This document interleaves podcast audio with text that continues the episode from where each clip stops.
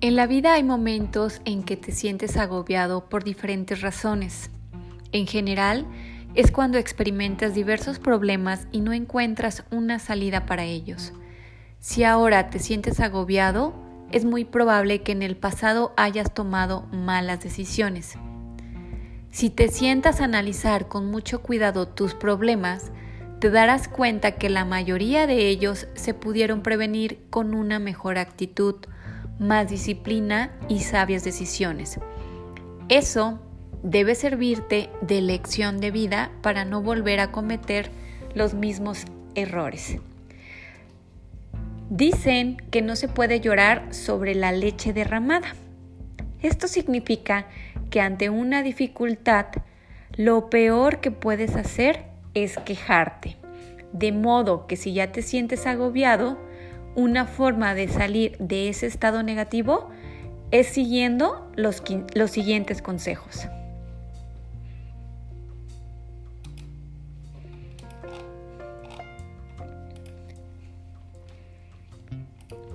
Primeramente partamos de lo que significa el agobio. normalmente se asocia a la sensación de opresión, sofocación, asfixia, y el abatimiento que una persona experimenta por una situación que le resulta difícil de soportar. También existe la sensación de ansiedad o inquietud intensa provocada por la situación o dificultad que cuesta superar. Se presenta excesiva preocupación, problema o dificultad especialmente el que provoca que una persona tenga esa sensación de ansiedad o de angustia. Y probablemente te preguntas, ¿cómo se manifiesta el agobio o cómo sé que estoy agobiado? Bueno, existen diferentes formas en cómo se va manifestando. Se puede manifestar de manera cognitiva, conductual, emocional y fisiológica. Y todas estas normalmente las presentamos a la vez, pero muchas veces no sabemos que se trate de un agobio. Si hablamos de una manifestación cognitiva, esta la podemos identificar con los pensamientos. Normalmente solemos tener pensamientos negativos. Por dar un ejemplo, solemos pensar que no vamos a poder hacer cierta actividad, que no podemos hacerlo solos, que nadie nos ayuda. Es esa sensación de carga permanente ante la vida en donde somos víctimas y pensamos que no podemos salir adelante. En un aspecto cognitivo, podemos presentar dificultades para concentrarnos, normalmente siempre tenemos prisa, eh, podemos comer, fumar o beber en exceso no dormir bien. En algunos otros aspectos es lo opuesto. Dejamos de comer, eh, dejamos de, de contribuir en una conducta saludable. En el aspecto fisiológico se presenta cansancio, dolores, por ejemplo, de cabeza, de estómago, tensión muscular, ese estrés constante asfixia, sofocación.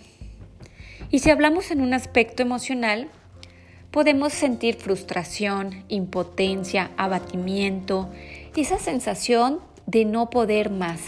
Es como de darnos por vencidos. ¿Y por qué llegamos a sentirnos agobiados?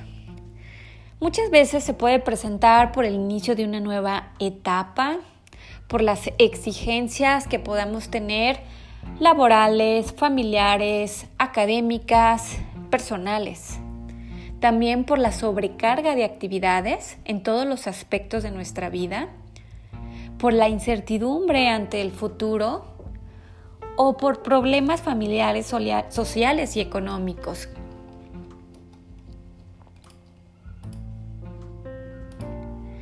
Y ¿Qué hago si me siento agobiado? En primer lugar, se tiene que dar espacio para sentir el agobio. Esto es reconocer que nos sentimos agobiados para poder expresarlo. Puede ser de manera verbal o escrita. Es importante tomarse el tiempo para sentir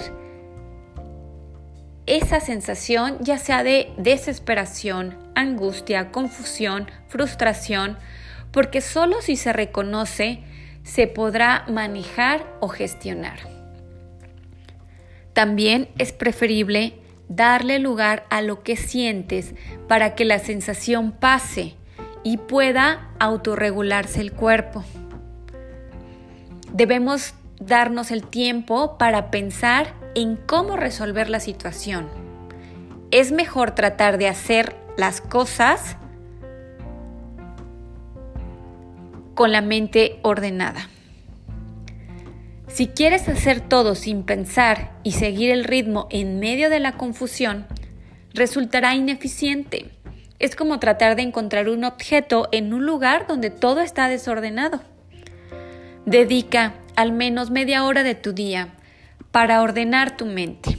De preferencia, toma una hoja de papel y escribe los pendientes que te agobian o las actividades que tienes que realizar y que te preocupan.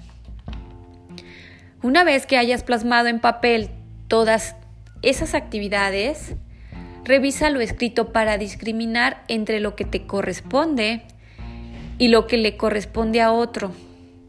Resulta que en muchas ocasiones se trae la maleta llena, pero de cosas o pendientes ajenos. Y por supuesto, es preciso regresar a quien le corresponde y delegar esas tareas o bien pedir ayuda en caso de requerirla. La finalidad es definir qué tienes que hacer tú, algo que solo tú y nadie más pueda hacer, y qué les toca a los demás como parte de un sistema compartido. Una vez que ya hiciste el filtro de las cosas que tú tienes que hacer y delegado la que son de otros, el siguiente paso es priorizar dichas tareas. Se sugiere empezar con una a la vez y realizar un plan de acción para cumplir cada meta u objetivo, además de incluirlas en tu agenda. Hay más posibilidades de que no te agobies por los pendientes en tanto sepas qué tienes que hacer y cuándo, así como las acciones que tienes que llevar a cabo para cada una de las cosas. De este modo, se van eliminando los pendientes y, tu mente se va aclarando. Algunos pasos para gestionar el agobio. El primer paso es relajarte. Busca actividades que permitan relajarte, ya sea bailando, escuchando música, haciendo ejercicio, tal vez viendo tu programa favorito o teniendo una conversación con alguna persona a quien le tengas confianza. El segundo paso es organizarte y delegar las actividades que le corresponden a otros para que tú puedas priorizar las tuyas. Un tercer paso es que una vez hecho esto, puedas establecer el plan de tu rutina y llevarlo a cabo. También es importante que te motives. Recuerda siempre buscar el lado positivo de las cosas y recordar la meta. Y por último, te sugiero que aceptemos la incertidumbre, forma parte de la vida. Los cambios nos ayudan a crecer. Entonces, acepta lo que es, deja ir lo que fue y ten fe en lo que será. Convierte tus preocupaciones en acciones. Recuerda que la manera en la que usas tu tiempo es un reflejo de cómo usas tu vida. Muchas gracias, Susana Navarro, psicóloga.